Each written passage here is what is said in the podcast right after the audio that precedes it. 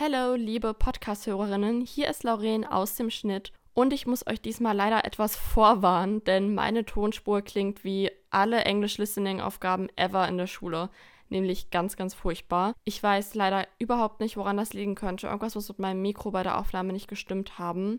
Ich hoffe, ihr könnt die Folge trotzdem genießen. Wir quatschen heute über Buchverfilmungen und dazu wird es auf jeden Fall noch einen zweiten und wahrscheinlich auch einen dritten Teil geben. Also ganz viel Spaß beim Hören.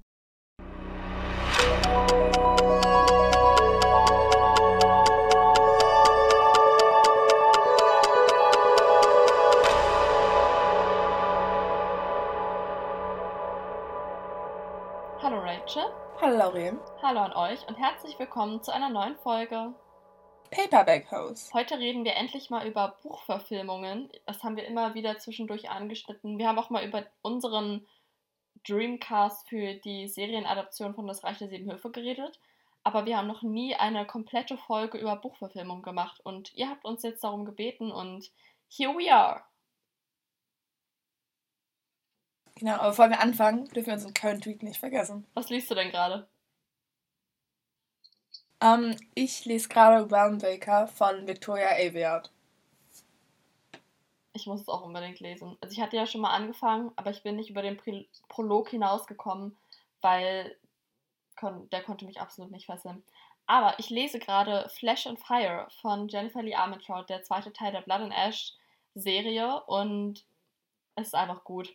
Obwohl ich das Gefühl habe, sie reden eigentlich die ganze Zeit über dasselbe und es passiert nicht wirklich was. Also es sind legit, es sind schon 200 Seiten vorbei und es ist nichts passiert. Also sie hatten jetzt endlich das, also sie haben 200 Seiten darüber geredet, dass sie darüber sprechen müssen, wie das alles jetzt weitergeht. Und das haben sie jetzt gemacht, aber es passiert trotzdem nichts. Also es ist irgendwie so ein richtiges Füllerbuch, jetzt schon. Und jetzt, ich muss sagen, generell bei ihren Büchern, also das erste Buch passiert was, dann das zweite Buch war mega, also ich finde, sie hat immer so Füllerbücher, wo nichts passiert. Und dann bist du so, okay, kommt jetzt noch was und am Ende kommt dann irgend so eine große Sache. Aber das ist ein Problem bei ihr. Ja, total doof. Also sie haben da nicht mal richtig rumgemacht. Das ist irgendwie ein bisschen enttäuschend. Nicht mal spicy genug. Wollen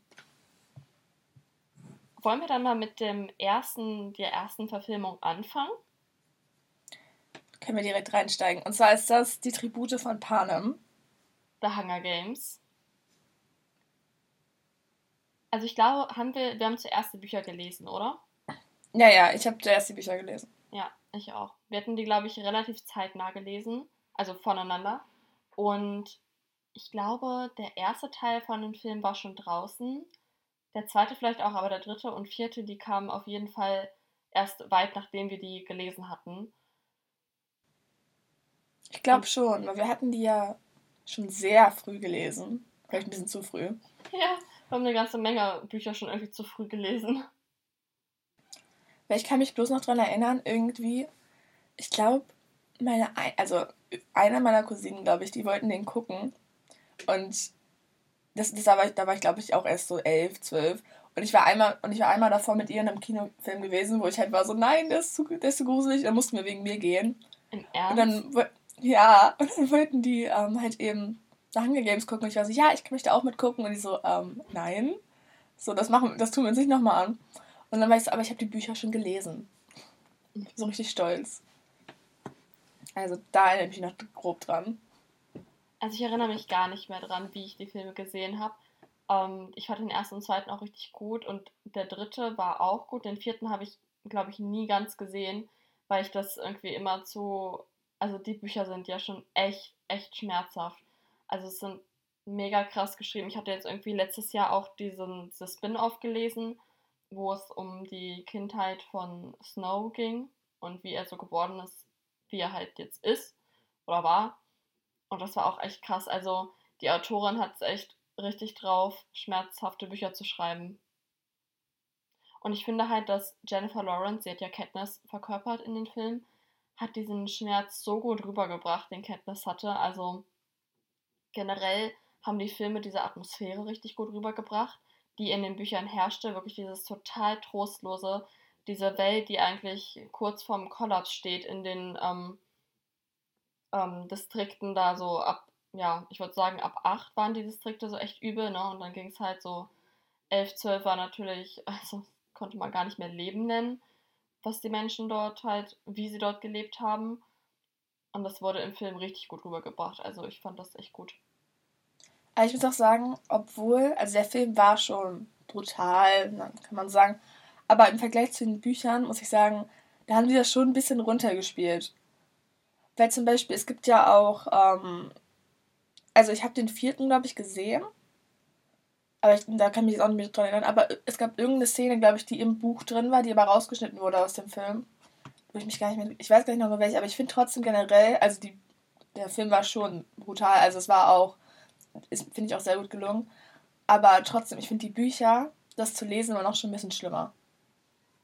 Ja, aber das ist halt immer so, dass in den Büchern viel mehr Details sind. Ja, was genau, man durch bei der Details. Filmreihe auch sieht, was bei ganz vielen Filmreihen heute in der Folge so ist, dass der letzte Band, also der letzte Buchband, in zwei Filme aufgeteilt wurde. Also ich verstehe den Sinn dahinter nicht. Also klar ist es schön, dass wir dann halt noch mehr, dass mehr Szenen aus dem Buch wirklich verwirklicht werden können im Film. Aber für mich ist es halt eigentlich nur Geldmacherei. Ja, ich verstehe es auch nicht ganz. Also, um ehrlich zu ich muss sagen, bei so Harry Potter habe ich das auch nicht ganz verstanden, aber im Nachhinein ergibt es schon Sinn, weil es war schon echt langer Band. Aber trotzdem, ich weiß auch nicht. Ich verstehe, was du meinst. Finde auch, dass die Beziehung von Katniss und Peter in dem Film richtig gut dargestellt wurde, weil das war ja von Anfang an keine leichte Beziehung und das war auch nicht Liebe auf den ersten Blick, sondern die mussten ja mega viel erleiden, um irgendwann so eine Art Happy End zu haben, obwohl du ja niemals nach all den Geschehnissen niemals wirklich glücklich sein wirst. Und ich fand das total gut dargestellt. Also ich fand auch die Rolle von Peter richtig gut besetzt. So habe ich ihn mir halt auch in den Büchern vorgestellt. Mhm. Generell auch einfach, ich finde, also wie halt die Schauspieler von Katniss und Peter waren so gut ausgewählt und ja. auch wie die Beziehung, die sie hatten in den Filmen, wo, die haben das richtig gut dargestellt. Also ich weiß nicht, ob es vielleicht daran liegt, dass es schon lange her ist, dass wir die Bücher gelesen haben und wir vielleicht gar nicht mehr wissen, wie wir uns damals die Charaktere vorgestellt haben, weil wir die Filme in nicht so großem Abstand zu den Büchern gesehen haben. Aber für mich deckt sich das so in meinen Erinnerungen. Meine Vorstellungen, die ich im Buch hatte und wie das im Film verwirklicht wurde, äh, decken sich eigentlich relativ genau. Mhm. Nee, ich finde, weil, vor allem halt, weil die Filme schon, ich glaube, die Filme waren ja schon, oder zumindest einer war schon draußen, als wir die Bücher gelesen hatten. Das ist das gleiche wie bei Harry Potter. Also, den Cast von Harry Potter sehe ich halt auch, wenn ich Harry Potter lese. Deswegen, also, ich hatte schon meine eigene Vorstellung, aber es hat halt immer mit den Filmen so überlappt. Deswegen gab es da nicht so ein richtig eigenes Bild, was ich hatte. wo wir schon von Harry Potter sprechen, können wir eigentlich auch zu den Harry Potter-Filmen rüber switchen. Ist ja eine sehr lange Buchreihe und auch dann dementsprechend viele Filme.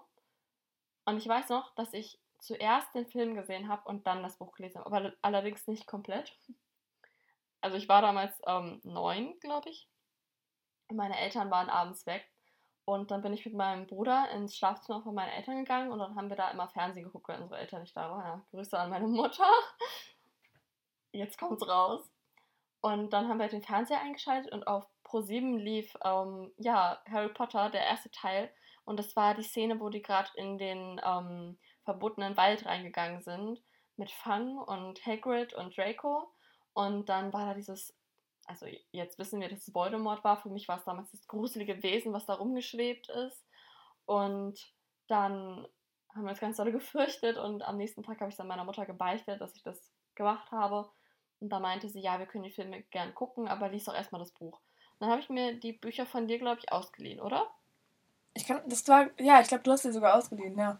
Ja, und dann habe ich immer ein Buch gelesen und danach mit meiner Familie den Film geschaut. Und genau, so ging es dann weiter. Und irgendwann also wir haben die Filme ausgeliehen aus der Bibliothek und irgendwann gab es den siebten Teil, den ersten Teil nicht mehr auszuleihen, weil der halt verliehen war und dann meinte meine Mutter, ja, okay, dann kaufen wir jetzt einfach die Filme und dann haben wir die Filme gekauft. Ja, ich glaube, ich hatte, ich weiß gar nicht genau, wie ich dazu gekommen bin, aber irgendwann, ich glaube, entweder meine Mutter hat mir den gegeben oder ich wollte ihn selbst haben, habe ich mir den ersten Teil gekauft und gelesen. Und ich muss aber sagen, ich glaube, ich habe alle Bücher durchgelesen, bevor ich die Filme geguckt hatte. Also ich kann mich nämlich nicht mehr daran erinnern, dass ich die, ich, also ich, ich habe die Filme immer irgendwo mal nebenbei mal gesehen. Aber ich kann mich daran erinnern, irgendwie, also Jahre nachdem ich die Bücher gelesen hatte, habe ich mich irgendwann mal mit meiner Schwester hingesetzt und habe die ganzen Filme einmal durchgeguckt. Und, aber davor hatte ich das nie so einmal durchgemacht. Also davor habe ich vielleicht ab und zu mal einen geguckt oder vielleicht so zwischendurch ein bisschen was geguckt, aber nie komplett durch. Hm. Also ich habe die Filme zweimal am Stück komplett durchgeguckt. Einmal vor hm, ein, anderthalb, vielleicht auch zwei Jahren mit ähm, meiner besten Freundin am Stück komplett durch. In einer Nacht. Das war auch, also ich glaube doch, haben wir zwischendurch geschlafen? Ich bin mir nicht sicher. Es kann sein, dass wir dann doch ein bisschen geschlafen haben und dann direkt weitergeguckt haben, aber das war echt cool. Und dann habe ich die äh, mit meinem Freund ähm, Weihnachten letztes Jahr durchgeguckt. Ich konnte das nicht aushalten, dass er Harry Potter nicht kennt und dann musste das einmal Was? durchgeguckt werden. Ja, er kannte das vorher nicht. Also er kannte es schon, aber er hat es nie geguckt. Oh mein Gott. Mein ganzes Weltbild von ihm wurde gerade ein bisschen verändert. aber jetzt kennt er alles. Und dieses Weihnachten haben wir auch die ganzen Herr der Ringe-Filme zusammen geguckt. Also er ist jetzt kultiviert. Obwohl, ich habe jetzt ein bisschen Angst, dass du mich hast, aber ich habe Herr der Ringe auch nie geguckt. Rachel! Na, weil ich hatte, ich hatte Der kleine Hobbit, hatte mir mein Vater früher immer vorgelesen. Und dann habe ich Herr der Ringe angefangen als Buch. Aber ich bin, glaube ich, immer, also ich bin, ich habe das Buch auch nie beendet. Und die Filme habe ich dann auch nicht gesehen. Also so der leid. Hobbit, Herr der Ringe ist bei uns zu Hause so eine Art Kulturgut, so ein richtiges Must-Seen. Und mein Dad guckt das immer an Weihnachten einmal durch, in den Weihnachtsferien. Und dann sehen es halt quasi auch alle mit. Also. Und wenn dann so Freunde kommen, so, nee, ich habe das nicht gesehen, ich finde das auch nicht gut. Ach, das ist schon immer ein ganz kritischer Moment. Also ich liebe die Herr der Ringe-Filme. Also ich habe Herr der Ringe selber auch nicht gelesen, aber mein Dad sagt, es ist richtig gut umgesetzt. Aber wir sind bei Harry Potter. Also, Harry Potter. Ist schon lange her, dass ich die Bücher gelesen habe. Aber ich habe sie mehrmals gelesen. Und was ich, ich finde die Filme gut umgesetzt. Aber was ich super, super schade finde, ist, dass wenn man die Filme viel geguckt hat und die Bücher vielleicht nur einmal gelesen hat, ist ja die Erinnerung an die Filme stärker. Und wenn man dann die Bücher liest, sind da so viele kleine Details, die einfach gar nicht in den Filmen waren. Also die Bücher sind wirklich nochmal so eine Million Mal besser als die Filme. Es gibt so viele liebevolle Details. Es werden ganz, ganz viele Unterrichtsstunden kommen in den Büchern vor. Man erfährt viel mehr noch über Hogwarts. Und das finde ich halt super schade, dass das in den Filmen halt wirklich fehlt. Ich finde die Filme trotzdem super gut. Die Besetzung ist 1A, müssen wir nicht drüber reden. Alan Rickman ist meine große Liebe, muss ich zugeben. Ich habe Snape geliebt. Also nachdem ich dann rausgefunden habe, was seine Rolle eigentlich war oder was seine Aufgabe eigentlich war, ähm, habe ich ihn einfach nur geliebt. Und ich finde, dass Alan Rickman das richtig gut gespielt hat. Definitiv. Ich finde auch alle Schauspieler haben das eigentlich richtig gut hinbekommen. Aber das war das Problem. Also diese kleinen Details. Zum Beispiel, ähm, es gibt ja in den Büchern gibt ja diesen ähm, Poltergeist Peeves. Okay, der ist nicht in den Filmen vorgekommen. Oder auch so kleinere Plotpoints die halt so ein bisschen die Charaktere noch so ein bisschen mehr Leben eingehaut haben, kam halt dann auch nicht dran.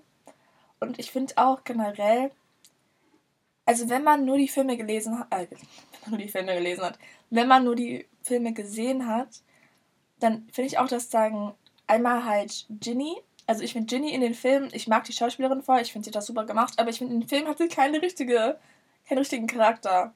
Also ich finde in den Filmen ist sie einfach nur da und das so, ah, aber in den Büchern ist er halt so, ist halt so cool und so badass und du bist immer so, yes, aber deswegen, also natürlich in den Filmen kann nicht alles gezeigt werden, aber ich finde halt, weil die Filme nicht ganz so detailreich sein konnten, ist halt so ein bisschen was verloren gegangen. Ja. Ja, das, das stimmt schon. Also ich finde auch, dass Ginny in den Büchern viel mehr Charakter hat und viel mehr so eine eigene Person ist. Und ich finde auch, dass Dumbledore in den Büchern besser rüberkommt. Ich finde, im ersten und im zweiten Teil teilweise noch ist er so, wie er in den Büchern dargestellt wird. So der liebe Schulleiter, so ein bisschen lieber Opi, so ein bisschen verpeilt. es gibt in den Filmen danach immer noch so kleine Momente, wo das so ist, zum Beispiel im sechsten Teil, Anfang des sechsten Teils, als mit Harry irgendwie auf die Suche nach Slughorn geht und die ihn dann da in diesem Muggelhaus finden und er dann so fragt, ob er sich diese Strickzeitschrift mitnehmen kann. Das ist so richtig der alte Dumbledore. Aber ansonsten ist er halt viel, viel ernster und so und in den Büchern kam er einfach viel besser rüber. Das finde ich halt irgendwie ein bisschen schade. Es ist ja auch so, dass Dumbledore, der Schauspieler, ist, glaube ich, nach dem ersten oder zweiten Teil gestorben.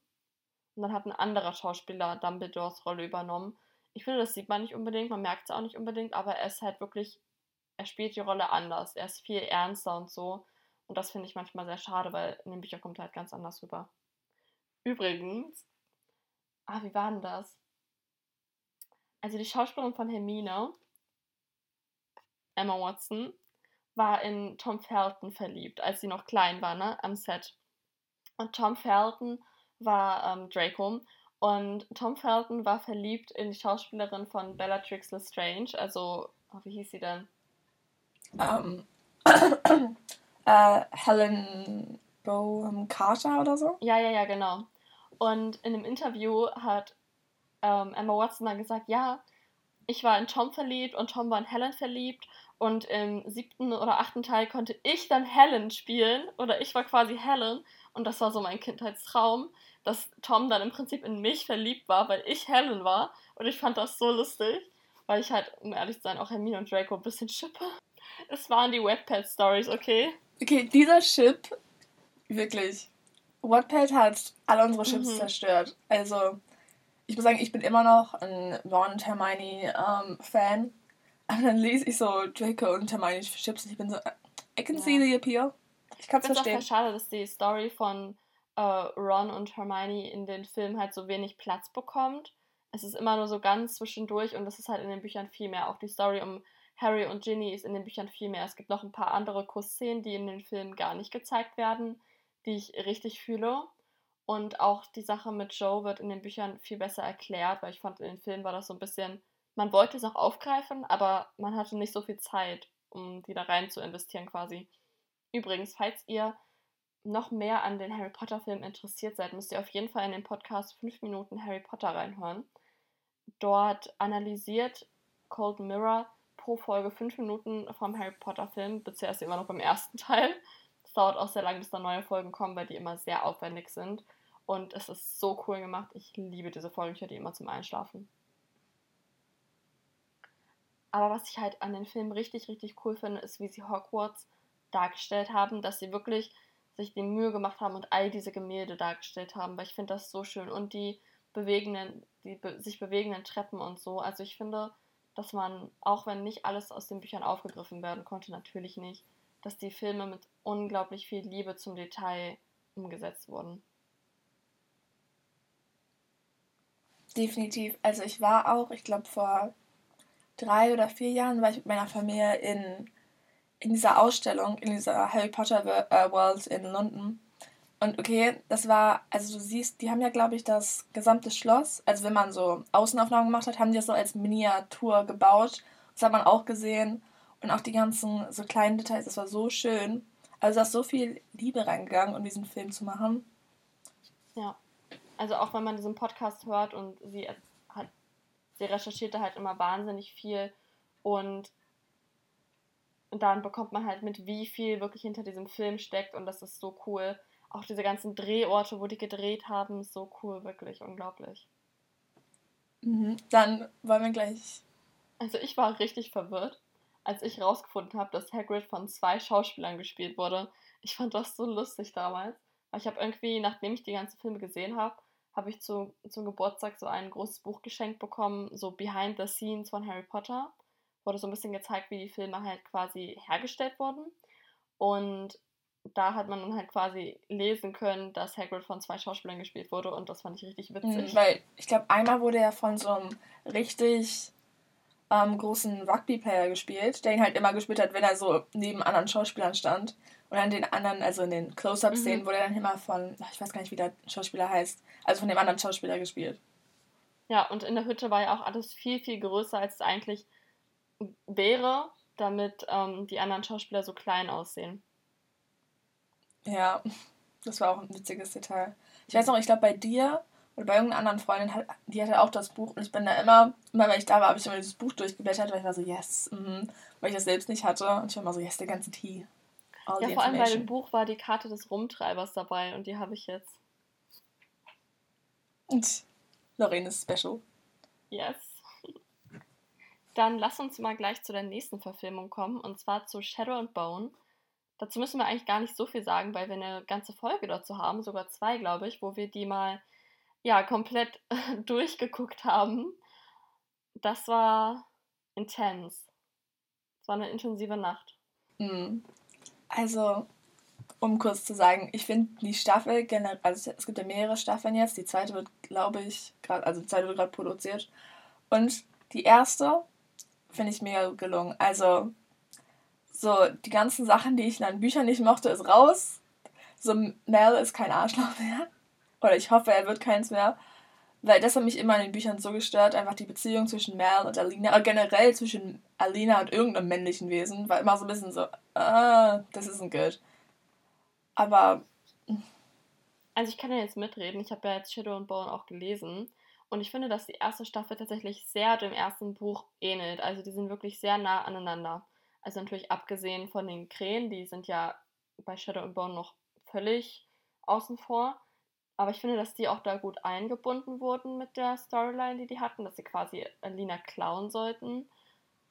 Allerdings frage ich mich jetzt halt, wie sie das in der zweiten Staffel machen. Ja, was sie den Krähen dafür eine Aufgabe quasi geben. Und wenn es dann wirklich so weit kommt, dass ähm, Six of Crows um ähm, in der Serie dargestellt wird, wie sie das machen, weil das ist ja quasi eine ähnliche Storyline im ersten Buch. Sie sollen ja auch jemanden klauen, dann halt aus dem Eistribunal, aber es ist so dasselbe Prinzip. Das fand ich jetzt halt irgendwie ein bisschen schwierig. Auch mal gucken, wie sie es machen. Ich glaube, sie machen es gut. Und ich fand die Serie so schön anzusehen. Also die Kostüme, der Wahnsinn. Also es gibt ja auch so Behind-the-Scenes-Material, wo Leiba Dugo zum ersten Mal die Schauspieler in den Kostümen sieht und sie weint einfach so sehr, weil das einfach ihre Geschichte, ihre Charaktere sind, die da gerade zum Leben erwachen. Das muss so ein krasser Moment gewesen sein. Wirklich. Ach, also auch generell jetzt, wo die zweite Staffel ja gerade produziert wird. Und wir haben ja jetzt Casting bekommen für Nikolai und Wylan und für Tolia und Tamar. Und immer wenn ich das so sehe, also auch als ich zum ersten Mal gesehen habe, war ich so, oh mein Gott. Einfach diese Welt, die so, die man gelesen hat und die jetzt so Möglichkeit wird. Also ich glaube, egal bei welchem Buch, es ist immer so magisch zu sehen. Und vor allem halt bei Six of Crows oder jetzt bei Shadow and Bone, weil das halt so vor allem bei Six of Crows eher so ein richtig tolle, also mega tolle Bücher waren, ist das, das ist so ein tolles Gefühl einfach. Ja, ich fand das so schön umgesetzt alles. Also auch wie die Magie gezeigt wurde, echt der Hammer, wie ähm, Katadam aufgebaut war. Es war wirklich, wirklich cool gemacht. Das konnte mich richtig begeistern. Definitiv. Also mega Empfehlung. Also zuerst natürlich die Bücher lesen und dann die Serie gucken, aber obwohl Shadow and Bone müsst ihr jetzt nicht lesen. Aber auf jeden Fall Sex of Course. Obwohl ich sagen muss, und das ist kein Spoiler, aber wenn man Six of Course gelesen hat und dann guckt man Shadow and Bone, dann ist man die ganze Zeit so ein bisschen so, wow, ich bin nur froh, dass ich mehr von bestimmten Charakteren bekomme. Wenn ihr wisst, was ich meine. Okay. Dann wollen wir gleich weitermachen? Okay, als nächstes kommt dann die Percy Jackson Filme. Ja, okay. Also vorab, ich glaube, also das hatten wir uns, glaube ich, auch neulich mit jemand anderem drüber unterhalten, wo ihr, wo ihr jetzt später mehr herausfinden werdet. In den Filmen, da war ja der Autor, also Rick Ryder, nicht wirklich mit involviert. So, und das war, glaube ich, schon der erste Fehler. Der zweite Fehler war generell, diese Filme zu produzieren. Deswegen, also die Filme sind halt, also der erste Film mh, hm, ist schon ein bisschen kritisch, aber kann, kann man auch drüber hinwegsehen. Aber der zweite Film ist halt komplett, da passt nichts mehr richtig zu den Büchern. Das Einzige, was passt, ist, dass Annabeths Haare jetzt blond sind. Aber, also die Filme an sich kann man gucken. Also die sind halt hm, gut, na, das sind halt, wenn man die unabhängig von den Büchern gucken möchte, sind das eigentlich ganz okay Filme. So. Und ich bin auch ein riesiger Fan von den Schauspielern so. Aber in Verbindung mit den Büchern tut es halt ein bisschen weh, weil halt die ganze Geschichte so ein bisschen auseinandergerissen wurde und irgendwie wieder versucht hat, das so ein bisschen zusammenzukleben, dass es Sinn ergibt, aber ach, nein. Ja, also die Filme waren wirklich für Buchliebhaber eine totale Enttäuschung auf ganzer Linie. Also der erste Teil geht noch, aber der zweite war wirklich der absolute Reinfall. Ich war so enttäuscht von den Filmen. Ich habe mir da so viel mehr von erhofft und ich bete jetzt wirklich, dass die neue Serie in Zusammenarbeit mit Disney einfach besser wird, dass der Autor richtig beteiligt wird an den Drehbüchern, dass er da mitschreiben kann, dass er die Schauspieler mit auswählt und ähm, das nicht wieder so ein Griff ins Klo wird. Definitiv. Also, wir haben große Hoffnung für die Serie. Extrem, ja. Dann da würde ich ganz kurz ein, eine Filmreihe ansprechen, die gar nicht auf unserer Liste steht, die mir aber gerade noch eingefallen ist. Und zwar ist das die ähm, Edelstein-Trilogie. Rubinrot, Saphirblau, Smaragdgrün, ne? ihr wisst Bescheid. Von Kersti Gier. Die haben wir beide gelesen und geliebt früher. Und die wurde ja auch verfilmt. Und das war gut, aber trotzdem Reinfall, weil das ab dem zweiten Teil ganz anders war als in den Büchern. Also wirklich ganz anders. In den Büchern hat Gwendolyn erst Mitte des dritten Teils erfahren, wer ihre Eltern wirklich sind. Und in den Filmen wurde das einfach mal so schon im zweiten Teil rausgehauen. Und der dritte Teil hatte dann gar nichts mehr mit dem Buch zu tun, also wirklich gar nichts mehr. Das war so eine richtige Enttäuschung. Hm. Und ich fand auch am schlimmsten waren so das Szenen, die mir sehr viel bedeutet haben, einfach rausgeschnitten wurden.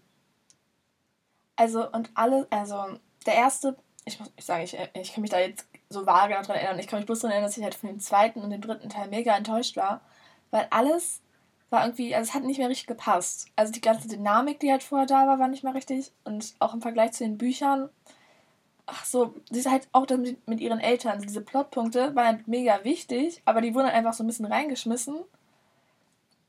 Ja. Ich fand das auch teilweise nicht gut geschauspielert. Also teilweise hat mich das auch von der Schauspielerei her echt nur enttäuscht und hatte dann gar nichts mehr mit der tollen Atmosphäre im Buch zu tun. Obwohl ich jetzt halt sagen muss, aus jetziger Sicht finde ich die Bücher, glaube ich, auch nicht mehr so gut, weil, wie gesagt, darüber haben wir ja schon mal geredet, Kerstin Gier da immer ihr eingefahrenes Schema hat Loser-Mädchen trifft auf coolen Jungen und äh, Love Story, aber sie rennt ihm eine ganze Weile hinterher, bis er sich für sie interessiert. Ja, definitiv. Ich will nur kurz einen Fun-Fact sagen zu zu den Filmen. Und zwar, ich war, glaube ich, das war zusammen mit, ähm, mit einer Freundin von uns beiden, war mit im Kino. Und ich glaube, weil der Film ein bisschen später lief, mussten wir halt meinen Vater mitnehmen. Und wir haben, glaube ich, ich glaube, wir haben es im Radgrün geguckt. Ja, ich glaube, es war Smaragdcreme. Und deswegen ist er halt mitgekommen. Und ich weiß gar nicht, wie ich ihn überzeugt habe oder warum ich nicht einfach meine Mutter mitgenommen habe, weil die hat es, glaube ich, noch eher verstanden. Aber auf jeden Fall, dann ohne irgendwelche Vorinformationen zu haben, ist er halt mitgekommen, hat mitgeguckt.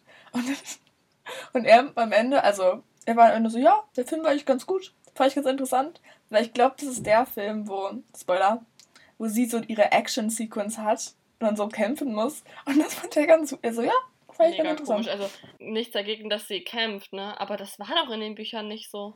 Das war in den Büchern nicht so. Also an alle, die die Bücher nicht gelesen haben, den Film aber gesehen haben. Also ab dem zweiten Teil ist alles anders als in den Büchern.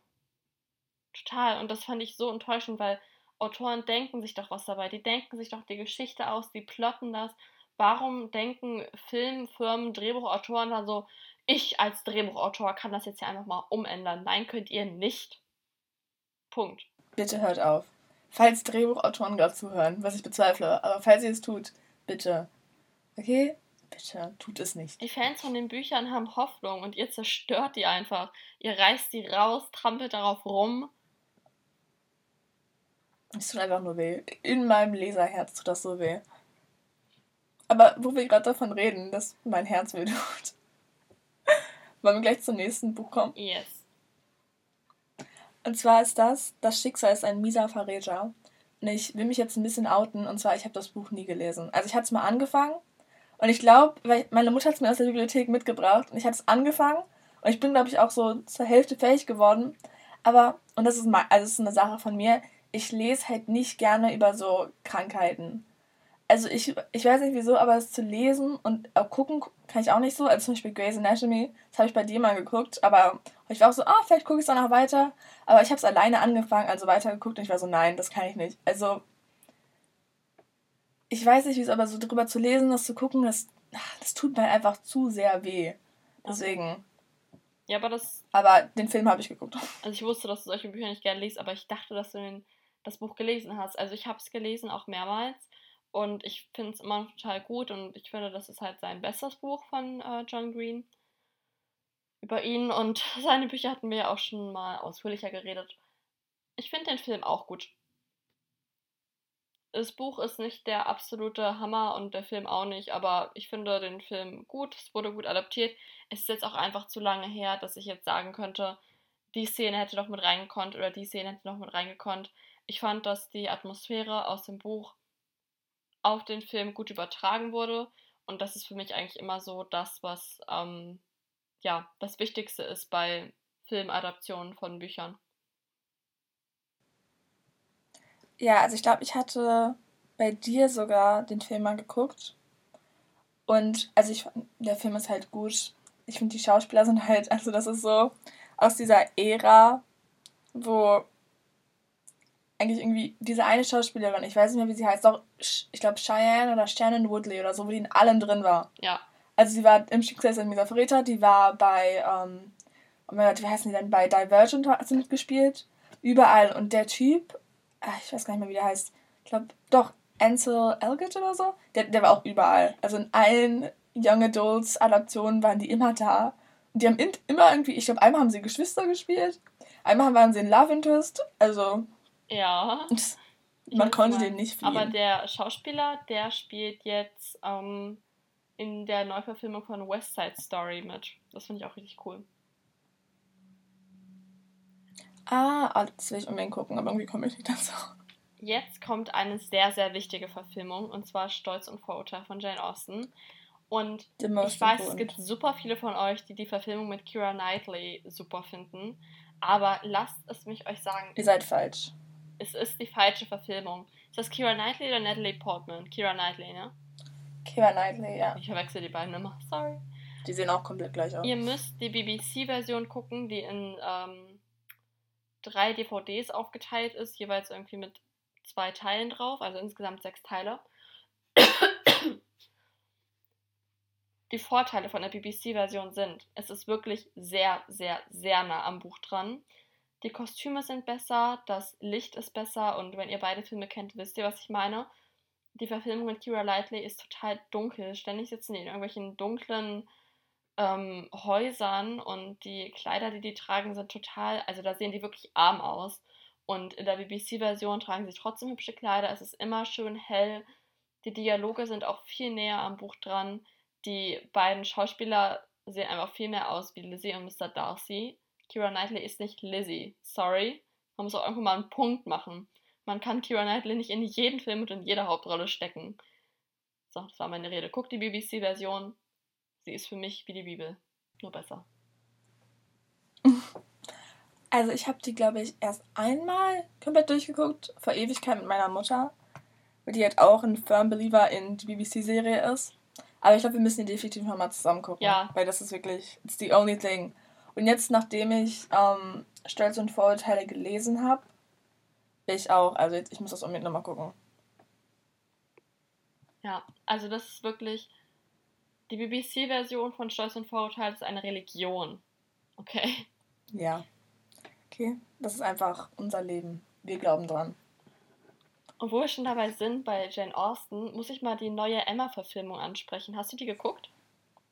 Nein, weil ich wollte äh, das Buch zuerst lesen und dann gucken. Okay, weil ich habe die geguckt und ich hab, hatte auch ähm, irgendwie vor einem Jahr mal so ins Buch reingelesen, so durchgeblättert, ab und zu Seiten gelesen. Und ich glaube, die Verfilmung ist richtig gut. Ich glaube, die bringt auch so den Vibe rüber, den Jane Austen sich beim Schreiben des Buches gedacht hat, dass es halt so was Lockeres, Witziges ist. Sie wollte ja eine ähm, Hauptprotagonistin schreiben, die niemand außer sie mag, also Jane Austen, weil sie mochte Emma total gerne, aber Emma ist an sich nicht die sympathischste. Sie ist so ein bisschen halt so ein typisches Einzelkind, sag ich mal. Aber ich liebe sie trotzdem.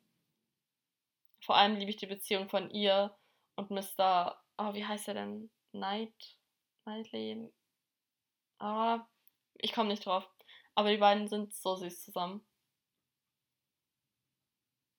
Dann zu unserer nächsten Filmadaption und zwar ist das Twilight, wo wir alle drauf gewartet haben.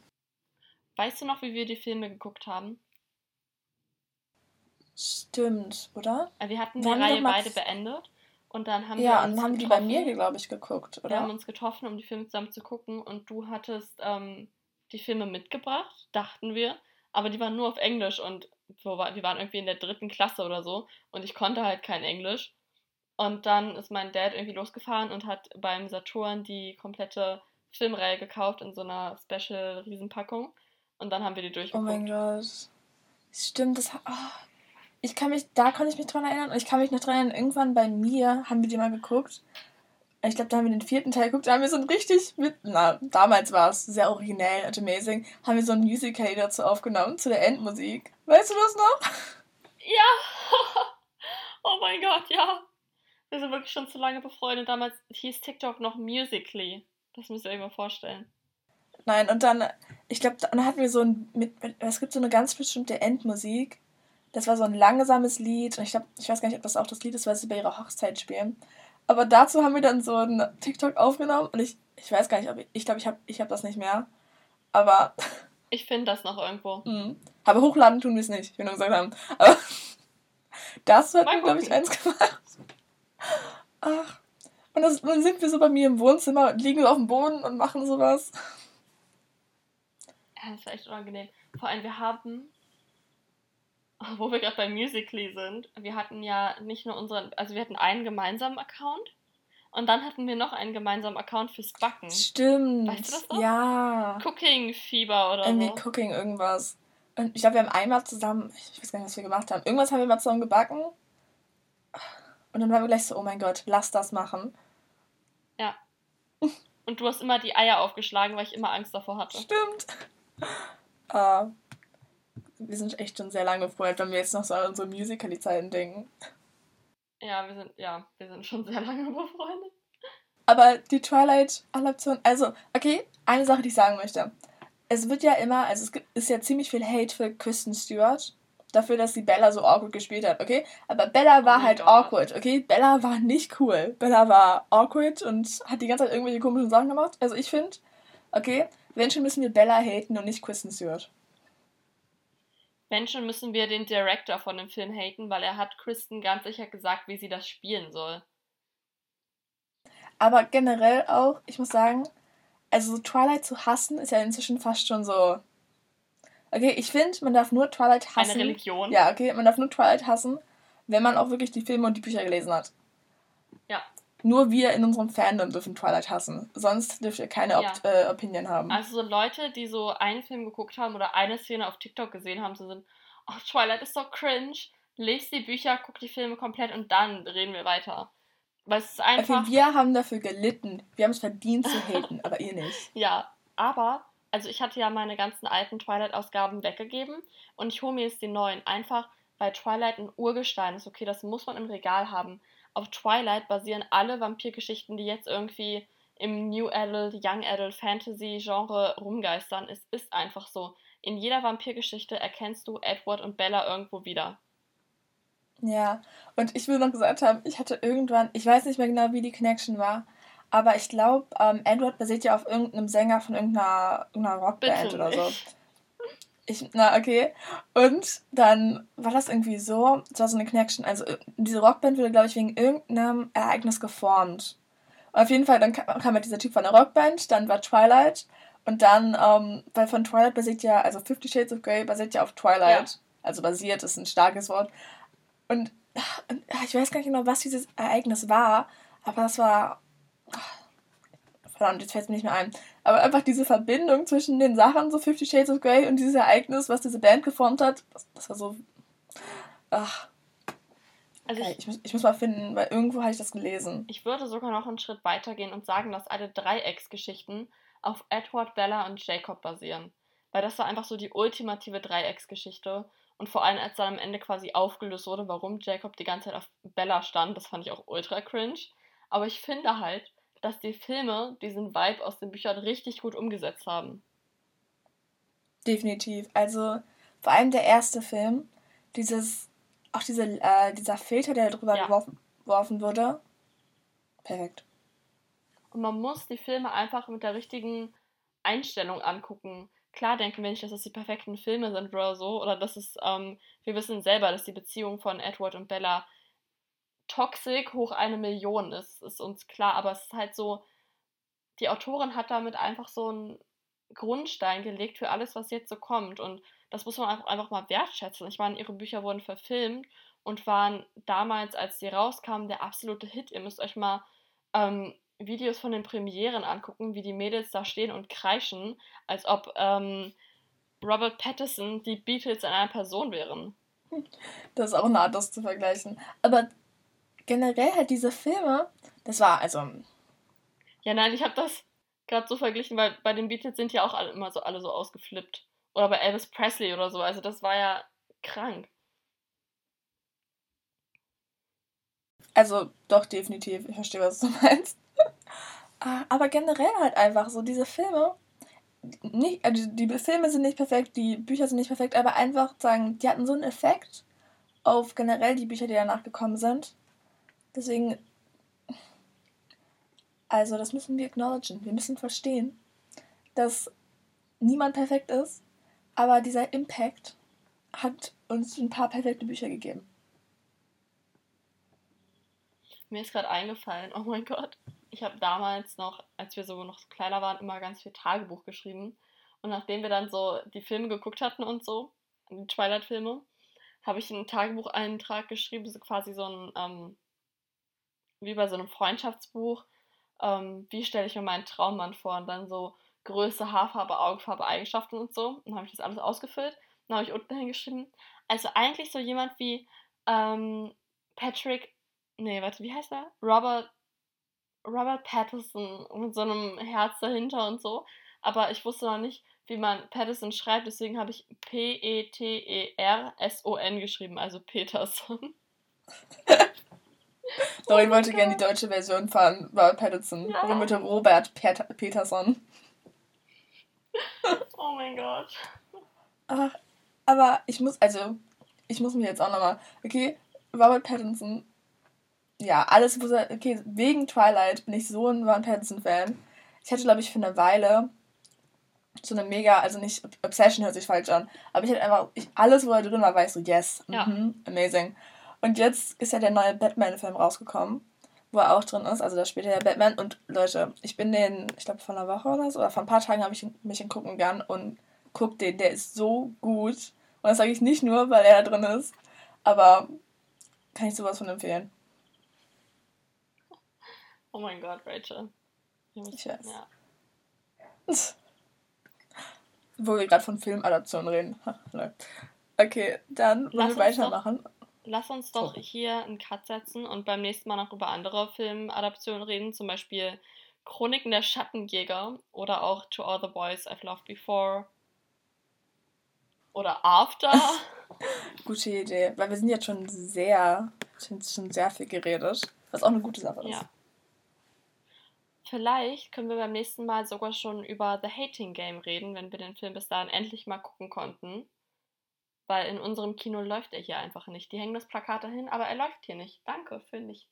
Aber erzähl mal, wie du fragen musstest, ob der Film da läuft. Das finde ich ganz witzig. Also ich war im Kino mit meinem Freund in Tod auf dem Nil. Und eigentlich wollte ich The Hating Game gucken. Und es gab aber im Internet, also auf der Website stand zwar, dass der in unserem Kino läuft, aber da waren halt einfach keine Termine, also keine Spielzeiten. Dann haben wir halt dann Tod auf dem Nil da gebucht und sind ins Kino und dann haben wir halt die Karten da so vorgezeigt. Und dann war da zum Glück, also da war wirklich keiner in dem Kino. Wir waren irgendwie um eine Zeit, um die anscheinend keiner geht in der Woche. Und es war halt nur die Frau da am Schalter. Und dann habe ich sie halt gefragt, also der Film Küss mich, Mistkerl, läuft da eigentlich bei Ihnen hier im Kino? Und ich konnte das nicht sagen, ne? Es war mir so unangenehm, dieses Küss mich, Mistkerl zu sagen, weil das so ein dämlicher Titel ist.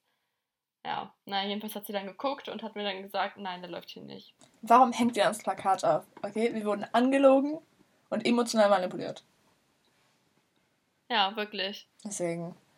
Also hoffen wir mal, dass wir beim nächsten Mal schon drüber reden können, weil wir beten gerade, dass es bald auf Prime kommt, aber wir werden sehen. Sonst müssen wir über andere Verfilmungen reden. Nein. Oder unsere VPN Nein. holen. Wink, wink. Nein, natürlich nicht. So was würden wir niemals tun. Aber sind VPNs kriminell? kriminell. Ja? Okay. Das wusste ich, deswegen tue ich es auch nicht. Rachel schon ihr ganzes Leben so mit VPNs. So eine Hintertür. Also, ja. Okay. Das wird jetzt an die Polizei geschickt. Na, ja, eine kriminelle Hintertür, Rachel. Hintertüren sind Ja, meistens kriminell.